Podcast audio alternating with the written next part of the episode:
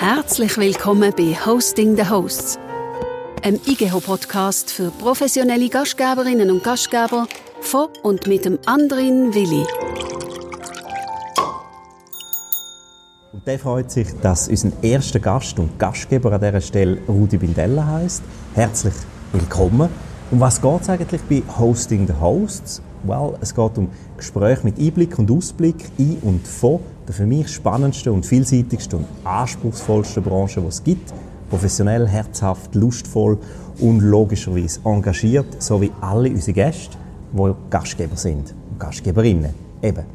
Der Name ist Familienprogramm. Sein Vater hat den gleichen Vornamen wie er. Sein Großvater hat ebenfalls Rudolf geheißen und die Firma, die 1909 gegründet worden ist, heißt Bindella. Rudi, du bist seit 2018 für die operative Leitung in dem Bereich Gastronomie, Marketing und HR verantwortlich. Und bevor wir loslegen, aber vor allen Dingen, um dich ein bisschen persönlicher kennenzulernen, habe ich ein kleines Spiel vorbereitet. er grinst. Du siehst das Büchlein vor dir. Ich weiß nicht, ob du es kennst. Es ist der Fragebogen von Max Frisch. Ich würde gerne drei schnelle, zufällige, typische Max Frisch-Fragen stellen. Sag mir einfach eine Zahl zwischen 7 und 93. 8. Wen der Tod ist, möchten Sie wiedersehen? Alice Presley. Nächste Frage. Zahl? Dann sind wir bei 24. 20. Können Sie sich eine Frauenwelt vorstellen? Ich glaube, der Mix zwischen Männern und Frauen, der ist total nicht gut. Und äh, je ausgewogener das ist, umso besser. Nächste Frage.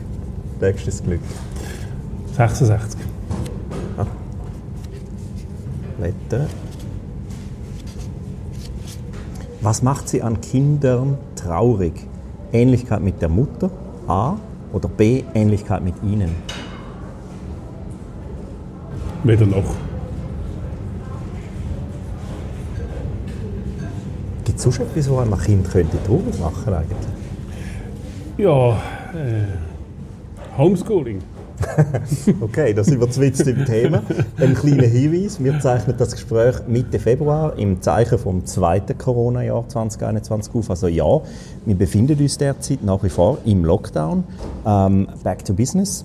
Dein Vater und du, ihr habt im Januar von dem Jahr 2021 im Bundesrat ja einen offenen Brief geschrieben, der eigentlich recht vielen Leuten von diesen 250'000 Beschäftigten in den 25'000 Betrieben in der Schweiz wohl aus dem Herz geredet hat. Was ist denn passiert? Also etwas, was wir natürlich nie erwartet hätten, und zwar, dass eine recht grosse Welle äh, gestartet ist von, von einfach der Presseanfragen. Einerseits hat es äh, äh, ja, viele Interviews gegeben, Berichte, und ich glaube, das, das hat wirklich noch die grössten Wellen ausgelöst. Also die Welle, die, noch, die, die Nachfolgewelle ausgelöst hat, ist sicher äh, etwas, wo wir nie damit gerechnet hätten. Und auf der anderen Seite ähm, die, die positiven Rückmeldungen von Gästen, von äh, Mitarbeitern, einfach von ganz vielen Leuten. Das sind ja auch Sachen, die wo, wo eine breite Öffentlichkeit polarisiert hat oder zum ersten Mal vielleicht auch so ein bisschen klar geworden ist, es geht da wirklich als Eingemachten, oder? Oder der Punkt ist halt beim, äh, beim Beizer, das ist zwar ein bisschen in Verruf geraten, der, der, das Wort leider, weil es eigentlich irgendwie doch noch schön ist und auf den Punkt tüpft. Aber der Beizer ähm, hat keine Stimme. Äh, einerseits, weil er sich nicht so wehrt, also ein eine typische Eigenschaft vom Schweizer, dass er eher zu lange wartet, bis er sich meldet und wird halt einfach zurückhaltend ist. Und dann auf der anderen Seite natürlich der Verband, der einen hervorragenden Job die ganze Zeit gemacht hat und immer noch macht, äh, aber politisch leider äh, zu wenig verbandelt ist. Äh, Im Parlament, im, im Ständerat, da, da, hat man gemerkt, die Strukturen, weil man, weil man so eine Problematik noch nie gehabt hat, die sind einfach nicht vorhanden und, und da hat man sich zuerst mal müssen organisieren und, und da haben wir sicher eine wichtige Rolle gespielt, auch in der Unterstützung vom Verband, sechs äh, medientechnisch, aber auch politisch, wo man, wo man Verschiedenes und insbesondere mein Vater, der kämpft wie ein Leu, ich natürlich auch, aber der ist noch ein bisschen erfahrener als ich und, und hat entsprechend auch die Kontakte, die es eben braucht. Und da hat er wirklich äh, Unglaubliches, finde ich, auf die Beine gestellt und, und, und etwas Grossartiges für die Branche geleistet.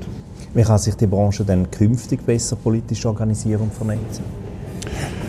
Das ist wirklich wichtig, dass wir politisch im äh, Parlament sicher mal äh, und auch im, Ständerat gut vertreten sind. Bess, am besten wäre natürlich auch im Bundesrat, dass wir dort einfach die Kontakte können aufbauen können. Einerseits, dass wir natürlich äh, Branchenvertreter im Parlament drin haben und gleichzeitig aber auch äh, zu den anderen Räten eben sehr ein gutes, sehr enges Verhältnis haben und dort entsprechend auch können lobbyieren können. Insgesamt beschäftigt äh, Bindella 1300 Mitarbeitende. Du bist für 44 Restaurants in 13 Städten der Schweiz verantwortlich. Der Umsatzeinbruch 2020 gegenüber 2019, hast du gesagt, im Gastjournal sind 70 Millionen gewesen. Wie viel Prozent weniger Umsatz ähm, sind das? Und wie lange geht es, bis man so ein Loch überhaupt wieder stopfen kann? Wohlgemerkt, wenn wir wahrscheinlich noch ein Zeitchen mit der Anzug nach Handbremse fahren Prozentual sind das 40 Prozent. Und eben die Frage, wie lange äh, gibt es euch noch, die höre ich immer wieder. Ähm, das ist so schwierig zu sagen. Oder wir haben, das ist eines der grössten Probleme, wir haben keine Planungssicherheit. Also wir können ähm, nicht sagen, ist jetzt die 1. März Eröffnung und unter welchen Umständen, was machen wir dann für Umsätze, was sind die Bedingungen. Oder ist es 1. April oder erst nach Ostern. Da ist so viel im Ungewissen und wir müssen wirklich, äh, das haben wir müssen lernen in dieser Krise, relativ kurzfristig auf Situationen können reagieren ähm, und, und müssen das so ein von, unserem, ja, von unserer Vision leiten lassen, dass wir wollen die, die, das sehr starke Fundament durch die Krise bringen ähm, aber also wir können das auch nicht äh, zwei Jahre so einfach äh, durchstehen, äh, dass unsere Restaurants geschlossen sind. Wir keine Einnahmen dort haben äh, und das Ganze sollte mit Kredit mit äh, unserer Weinhandlung und den Handlungsbetrieb tragen, das ist einfach das ist eine Illusion. Ist es für einen Systemgastronom, ich sage jetzt bewusst Systemgastronom, ich weiß, dass die nicht kein Systemgastronom sind, aber wenn man von Systemgastronomie redet, ist das doppelt schwierig, um die Systeme, wenn die plötzlich wegbrechen, neue Systeme zu kreieren? Die grosse Problematik ist wirklich, was man sich nicht so vorstellen kann, ähm, wenn man mal etwas abgeschaltet hat, äh, es dann wieder einschalten. Dann, es ist wie bei einem Motor, oder, wo, wo wieder anstellt und wieder das Öl so ein durch, durch den ganzen Motor muss laufen und das braucht recht eine lange Zeit in der Gastronomie. Ich würde jetzt mal behaupten, letztes Jahr haben wir mindestens zwei Monate gebraucht, bis es mal einigermaßen wieder gelaufen ist. Das kann man sich vorstellen. Es haben einerseits die Lockdown-Zeit, wo man keine Einnahmen hat und dann hat man sicher noch mal ein bis, bis zwei Monate, wo man noch die Aufbauarbeit hat, bis man überhaupt einigermaßen wieder dort ist, dass man kann sagen kann, jetzt, äh, jetzt ist man auf einem Niveau, wo, wo man kann tragen kann. In, in unserem Fall mit 44 Betrieben, wo man dazu muss sagen, es ist sehr, sehr ähm, ähm, divers. So viele verschiedene Konzepte. Oder? Wir haben einerseits, man sagt heute leider ein bisschen wüst, Kettenbetrieb wie Santa Lucia, aber auch äh, Pius und so weiter. Es ist, es ist sehr breit, die ganze Palette und entsprechend auch diffizil, um die, um die verschiedenen Motoren wieder starten zu lassen. Und der Nachteil vom Föderalismus ist auch, dass jeder Kanton eigentlich andere Vorgehensweisen hat. Wir sind ähm, irgendwo durch einfach ja, sehr kantönligeist geprägt. Was sind jetzt eure Erfahrungen im Zusammenhang mit so Härtefallregelungen? In welchen Kantonen läuft das? In welchen läuft es schleppend? Wie kommen wir da voran? Also interessant war, es läuft jetzt erst und darum ist es noch schwierig, äh, schon abschließendes Urteil zu bilden. Aber was ich beobachte, ist, der Basel-Stadt ist sehr schnell gewesen in der Ausarbeitung von dem Gesetz, ähm, auch in der Abwicklung. Da muss man sagen, sind die, sind die schneller als andere Kantone. Auf der anderen Seite Zürich ist natürlich viel grösser und entsprechend auch verständlicherweise ein bisschen träger ähm, unterwegs.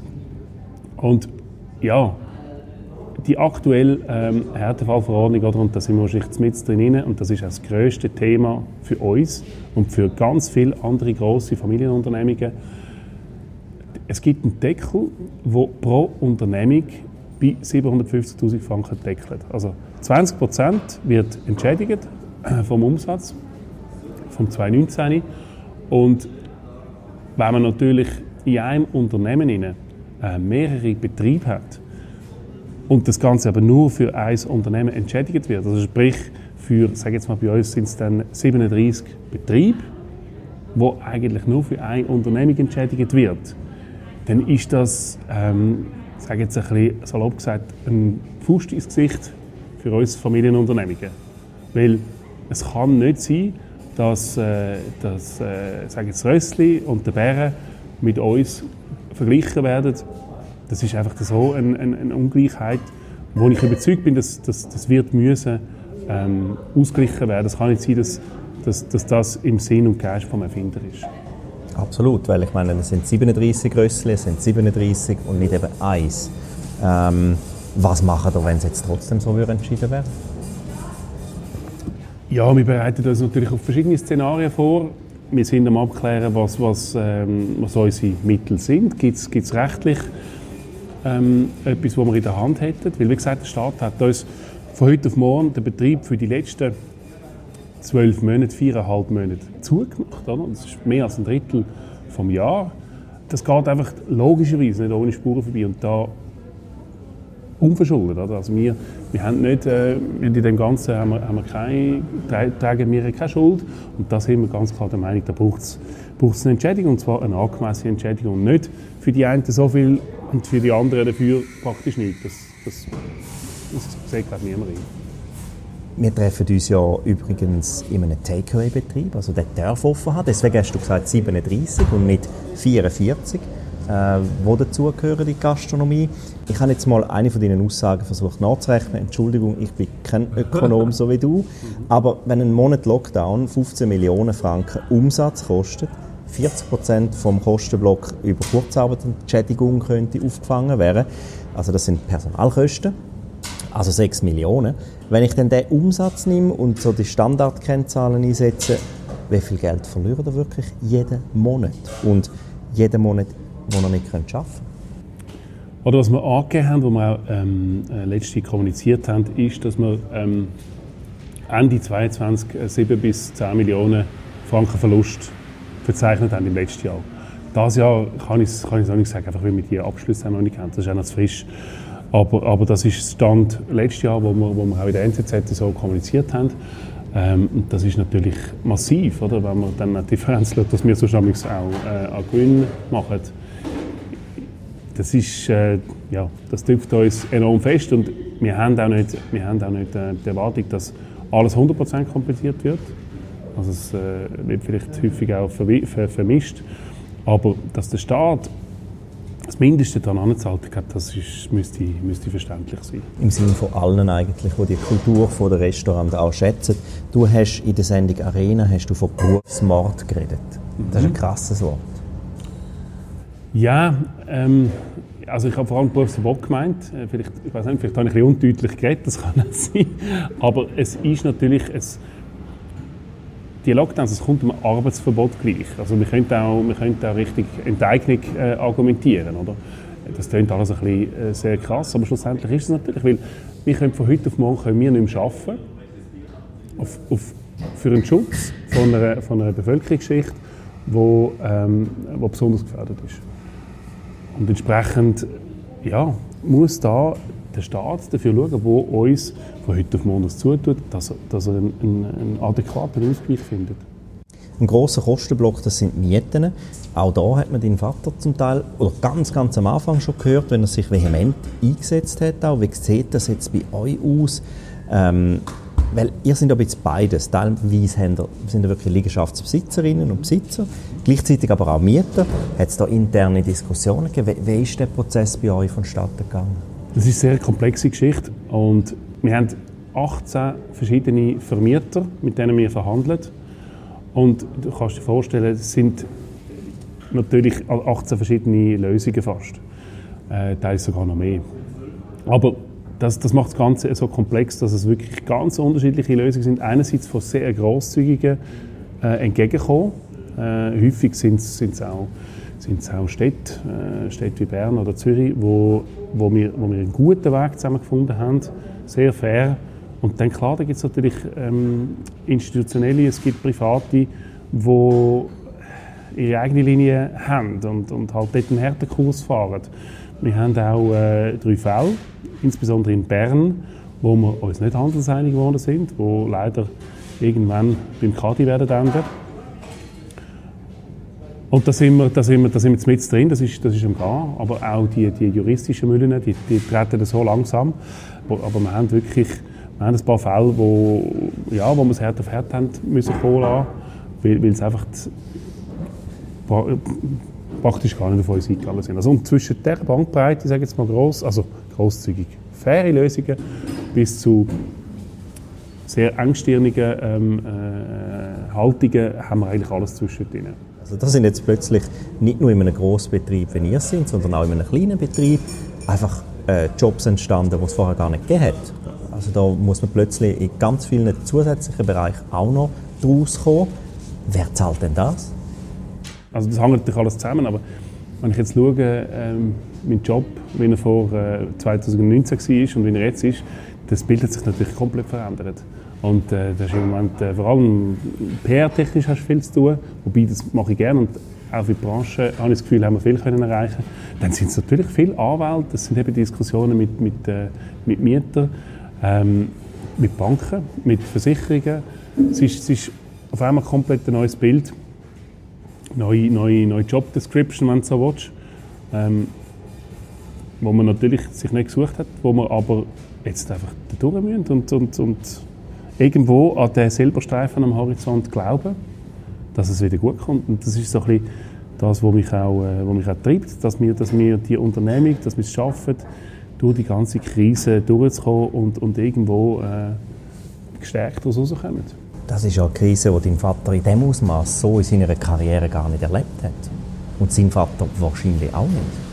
Nein, mein Vater hat andere Krisen gehabt. Äh, ich müsste mir nicht selber fragen, was schlimmer war, aber er hat Immobilienkrisen erlebt und ich weiß, das hat auch ganz viel schlimme und äh, schlaflose Nächte bereitet. Ähm, mein Großvater hat äh, das Fundament gebaut von dieser Unternehmung. Der, der, hat wahrscheinlich einfach durch seinen riesigen Einsatz äh, hat der wahrscheinlich viel schlaflose Nächte gehabt. Aber ich kann sicher sagen, die Krise, so wie, sie da, wie wir sie jetzt erleben, ja, seit, sicher seit dem Zweiten Weltkrieg nicht mehr so schlimm gewesen. Wie überstehen wir die Krise? Ja, es gibt keine Garantie. Wir müssen schauen, dass wir äh, kämpfen und uns äh, über Wasser halten. Ich glaube, wir bestehen sicher über Durchhaltewillen und auch Vermögen. Darüber, dass wir uns halt wirklich mit allem, was wir haben, für unsere Unternehmung engagieren. Und das ist auch so, das ist unser Leben.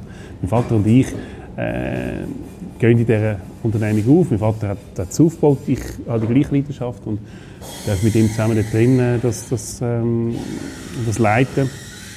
Also es geht eigentlich nur über Arbeit, Fleiss, vielleicht auch ein bisschen Glück und äh, ja, Durchhaltevermögen. Und wirklich durchheben. Wie lange wird es gehen, was meinst du, bis Konsumentinnen und Konsumenten wieder sorglos konsumieren? Wenn es wieder aufgeht, dann gibt es einen Nachholbedarf. Der wird aber reglementiert sein. Sprich, du kannst nicht ins Restaurant reingehen mit einer Zehnergruppe und weiß nicht, bis morgen um zwei im Restaurant bleiben. Also es, es, wird ganz klare Rahmenbedingungen geben, die heute leider noch nicht klar sind. Ich habe zuerst immer gedacht, das geht schnell. Oder? Das wird sich, so schnell, wie man sich an die Pandemie gewöhnt hat, wird man sich wieder umgewöhnen. Da bin ich aber nicht mehr so sicher. Was sind Verhaltensmuster, die wo, wo, wo heute da sind, wo ich nicht sicher bin, ob die so schnell wieder zurückkommen. Aber das Bedürfnis nach Geselligkeit ist ungebrochen, das äh, merkt man jetzt. Der Unmut ist sehr groß bei den Leuten. Das heißt, die kommen zurück. Da mache ich mir keine Sorgen. Und dann wird es aber schon allalong, wird, wird der Mensch wird wieder in seine alten Muster zurückkehren. Das glaube ich schon. Aber Zeit, das ist reine Spekulation. Ich habe mit einer Ernährungspsychologin geredet, die hat gesagt, ja, am Anfang war es noch easy, man denkt, das ist ein Lockdown, das geht jetzt ein bisschen vorbei. Und jetzt geht das aber schon bald ein Jahr, also mental beschäftigt uns das jetzt ein Jahr. Das geht nicht einfach spurlos an uns vorbei, hat sie auch gesagt. Delivery, das ist eigentlich eine gute Idee. Da erleben wir es jetzt heute Abend, gerade wie das läuft. Es läuft extrem gut, nehme ich mal an. Ein normales Restaurant muss aber, sage bewusst, ein normales Restaurant muss zuerst mal begreifen, dass das ja grundsätzlich ein ganz anderes Geschäftsmodell ist. Bis es so weit ist, ist es dann meistens schon Sport. Ihr habt ja vor der Krise den ganzen Bereich Delivery äh, mit dem Brand Santa Lucia schon ausgebaut und zwar recht clever ausgebaut, also auch das Customer Feeling mit dem Wein dazu und alles noch selber angeliefert und so. Wie hat sich das entwickelt?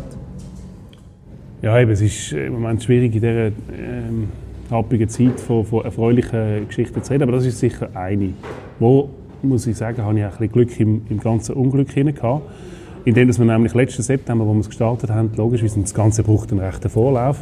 Das hat ja niemand können wissen, dass das kommt. Und äh, das ist äh, der Erfolg, äh, der Erfolg von, der, von dem Santa Lucia Delivery, dass eben der Lockdown kam, ist der erste im März äh, 2020 und ist natürlich durch die Decke durch. Da haben wir uns müssen zuerst mal äh, ein bisschen justieren und schauen, wie, wie wir das Ganze bewältigen, weil das war eine happige Übernachfrage gewesen.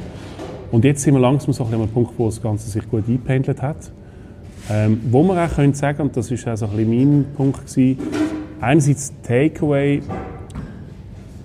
ist ein Geschäft, wo ich finde, dass jetzt bei uns das nicht wahnsinnig läuft. Zwar bei denen Santa Lucias, die offen haben, dort läuft es, da in Corso zum Beispiel, oder an anderen Orten, aber sonst ähm, hätte man ja können geneigt sein, um zu sagen, ja komm, jetzt machen wir vielleicht das Takeaway im Cantinetta Antinori oder im Ristorante Bindella. Aber dann habe ich gewusst, der Verwässer ist eine Marke und, und machst, sie, machst sie fast ein bisschen kaputt, wo, wo, wo sich nicht lohnt. Und darum haben wir gesagt, setzen wir voll und ganz auf den Delivery und sind im Moment auch am überprüfen, ob wir, äh, ob wir auf die Karte Ghost Kitchen mal setzen sollen. Je nachdem, was die Rahmenbedingungen sind, äh, ist das sicher äh, spannend und habe ich das Gefühl, ein, ein Teil von dem ganzen äh, Delivery wird auch in Zukunft weiterhin bestehen. Also Homeoffice wird es in Zukunft äh, weiterhin geben. Ob so viel, das wird sich dann noch zeigen, oder wie sich das zurückbildet und so weiter.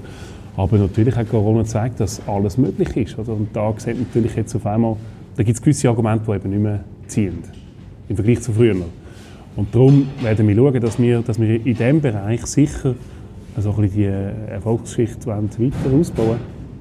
Liefern ist ja so oder so nie gratis. Also es ist ja nicht so, dass man jetzt äh, einfach das auch in einem, in einem Dienstleister abtritt und der macht dann das wahnsinnig gern gratis. Das ist ja nicht so.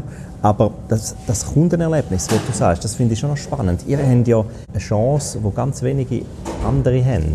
Nämlich, ihr habt eine unglaubliche Glaubwürdigkeit in diesem Bereich, ihr habt einen Namen in diesem Bereich und ihr habt vor allen Dingen sehr viel gute Wein in diesem Bereich. Das heißt, man kann zwei Felder zusammenführen, oder nicht? Mal, das siehst du richtig. Wo ich aber ehrlich muss sein, wo uns bis heute noch nicht 100% gelungen ist, leider. Ähm, es gibt viele Kunden, die Delivery bestellen, die halt gerne anstatt, ähm, sage jetzt mal, eine Flasche Villa Antinori, wenn sie lieber einen anderthalb Pet Eistee. Und das funktioniert einfach so, das Geschäft. Und das muss man, man muss das aufbauen, man muss ähm, bei einer älteren Kundschaft die halt vielleicht noch ein bisschen affiner ist im Moment, muss man das aufbauen. Und ich, ich glaube, es funktioniert so. Und was wir jetzt aber festgestellt haben in letzter Zeit, dass, dass wirklich viele ältere äh, Kunden äh, dazugekommen sind, die gemerkt haben, das ist gar nicht so kompliziert, äh, wenn wir da drauf bestellen. Sogar meine Großeltern haben letztes Mal äh, bestellt. also, äh, wenn es die können, dann können es äh, viele ältere. Und ich habe das Gefühl, es, es, braucht einfach ein Zeitchen, bis, bis das irgendwie klar ist. Weil das Interessante ist ja, du kannst bei uns über den Delivery zu gleichen Konditionen wie in der Weinhandlung. Also, da gibt es viele Leute, die gehen bei uns in die Winothek, die Weinhandlung, das dort bestellen, anstatt dass sie eigentlich könnten sich das heim Aber das, viele checken das gar noch nicht. Pizza dazu? Genau. Das wäre eigentlich perfekt. Absolut genial. Also das Modell stimmt 100%, aber irgendwie der Kunde hat noch nicht abgebissen. Und es braucht einfach, bis es mal bekannt ist. Also, machen wir keine Sorgen. Das kommt schon. Das Modell bin ich felsenfest davon überzeugt, dass das verhebt. Und jetzt bauen wir das Ganze auf. Ghost Kitchen ist ein gutes Stichwort. Das würde dann bedeuten, wir müssten nicht mehr mit so vielen Vermietern diskutieren, sondern wir hätten eine zentrale Produktion, die dann die würde ausschwärmen. Ist das wirklich eine Option? Ja, ernsthaft. Ähm, ich weiss, ich habe schon ähm, bei paar Ideen, die ich hatte, das eine oder andere gesagt, du hast das wirklich gut überlegt. Ähm, und jetzt in dem Fall sind wir, am, sind wir ernsthaft am Suchen. Ähm, haben dann dort schon gewisse Ideen. Und das ist logischerweise äh, nicht wegen der Vermieter. Unser äh, Kernbusiness wird immer die bediente Gastronomie bleiben. Und dort sind wir auch wirklich stark. Oder? Wir können, wir können äh, Ambiente in den Raum hineinbringen. Wir haben äh, Personal, das Herzlichkeit verspricht. Wir haben Qualität auf dem Teller. Und das ist, ja, dass, dass, dass die Trilogie gelingt, das ist nicht ganz so einfach. Und, äh, und das Ganze dann umzumünzen auf Delivery, dann inklusive einer Ghost Kitchen, das ist eine grosse Herausforderung. Haben wir nur schon gesehen, wo wir jetzt den Delivery äh, lanciert haben, was das heißt. Das ist äh, wahnsinnig aufwendig. Aber äh, ja, jetzt nur schon mit äh, anderthalb Jahren Erfahrung auf dem Buckel sieht das relativ gut aus. Wie kann man das jetzt den Leuten erklären? Ich meine den Leuten eigentlich so die normalen Gäste, die ihr habt. Weil die sagen ja, ja, nein, also Bindellen, das sind ja Millionärswirte, liest man da, denen geht es ja gut und abgesehen davon könnt ihr ja noch ein bisschen Takeaway machen. Das ist ja alles gar kein Problem. Ich sehe, ich sehe das Problem nicht. Wie kann man ja. das erklären, dass das gar nicht so einfach ist? Oder das, das, das äh, Delivery-Business, das ist ein Tropfen auf den heißen Stein. Also ähm, das, das ist wirklich im, äh, sage jetzt mal 2, 3, 4 Prozent von unserem Gesamtumsatz wo das ausmacht. Also da kann man, nur schon allein von dem merkt man, wie, wie gering das, das ist. Ich meine, logisch ist mein Ziel, den Teil zu erhöhen, aber das klingt natürlich nicht innerhalb von einem Jahr, zwei Jahren, sondern das ist ein Aufbauarbeit, den wir über die nächsten Jahre werden müssen machen und wie gesagt, unser Hauptgeschäft ist immer noch bediente Gastronomie im italienischen Bereich und das ist auch nicht, das ist auch nicht die Idee, dass irgendwann äh, das Ganze das Verhältnis äh, in einem ganz neuen Verhältnis steht, sage jetzt mal 50-50, sondern das Delivery das soll wirklich eben genau für die, die ja, für das Bedürfnis, äh, von dass halt die Leute in Zukunft mehr werden auch von die aus schaffen, sich, sich die stärker konzentrieren, dass das soll dem Bedürfnis nachher und halt eben dann wirklich nach einem qualitativ hochstehenden Delivery. Würde aber auch bedeuten, dass das Erlebnis Gastronomie besser muss werden. Das ist die folgerichtige Logik, wo ich auch immer wieder dran bin, zum ja, zu überlegen, was, was kann man noch zusätzlich machen, wo können wir noch besser werden, was sind, was sind Bereiche, wo wir können wachsen können. Und da tüpfst du es wirklich genau auf den Punkt. Schlussendlich muss das Erlebnis im Betrieb selber besser werden, weil die Leute gehen nicht mehr nur einfach zum Mittagessen, zum Mittagessen, um sich zu verpflegen, sondern sie wollen, sie wollen eben wirklich das Gesamtpaket von diesen Dreifaltigkeit und äh, da musst du eigentlich in jedem Bereich musst besser werden. Was war dein Lichtblick in dieser ganzen Zeit? Oder ist dein Lichtblick in dieser Zeit? Ich habe mir immer vorgestellt, dass irgendwann, ich sage jetzt mal, dass der Schrecken schon ein Ende, ein Ende hat. Es war nicht so, dass ich irgendwie mich jeden Morgen geklopft habe und gesagt habe, wann ist der Albtraum vorbei. Das nicht, ich habe genug äh, Realitätsnähe. Aber irgendwann wird das vorbei sein und, und die Leute werden zurückschauen und, und, und das als äh, wirklich ganz schwierige und bittere Erfahrung in Erinnerung behalten. Aber wahrscheinlich entsprechend erleichtert dann auch weiterleben. Und das ist für mich so ein bisschen wie der Lichtblick gewesen, dass ich gesagt habe, irgendwann kommt es gut und irgendwann wird es so ein bisschen wie ein, äh, die Amerikaner sagen jetzt noch ein Hockeystick-Effekt geben, dass nämlich wenn eine Kurve wieder rechts rauf geht und ziemlich massiv, also ich habe mich immer so ein bisschen an dieser Hockeystick-Kurve ähm, orientiert und gesagt, irgendwann kommt es wieder gut und wenn es eben gut kommt, dann kommt es richtig gut. Weil wir sind zumindest in der Genusswelt Ich glaube, es gibt wenig und wir sind eben auch noch mit unserem Motto «La Vita Bella» sind wir so etwas von ähm, am richtigen Ort, wenn es wieder kommt. Dass ich eben wirklich das Gefühl habe, dass, dass dann ähm, ja, sind wir zumindest im Geschehen rein. Und dann habe ich das Gefühl, dann müssen wir schauen, dass wir irgendwie wir schauen, dass wir mit dem, könnten, mit dem vermutlichen Ansturm könnten irgendwie gerecht werden. Vielen, vielen Dank, Rudi Bindella, dass du mitgemacht hast bei Hosting the Hosts. Ihnen vielen Dank fürs Reinhören. Klar, es ist äh, die erste Episode und wenn Sie Anregungen, Inputs, Tipps oder Ideen für weitere Gäste haben, dann schreiben Sie mir einfach hello at andrinwilli.com, ganz einfach. Wir hören uns, wenn Sie mögen, in einem Monat wieder. Also wir droppen ja immer am zweiten Montag vom Monat die nächste Episode. Oder wir treffen uns dann an der IGO 2021, wo vom 20. bis 24. November in Basel stattfindet. So oder so freue ich mich. Bis bald. Merci. Danke, André. Das ist der IGH-Podcast Hosting the Hosts. Von und mit dem anderen Willi. Herzlichen Dank fürs Zuhören. Weitere Informationen gibt es auf www.igho.ch.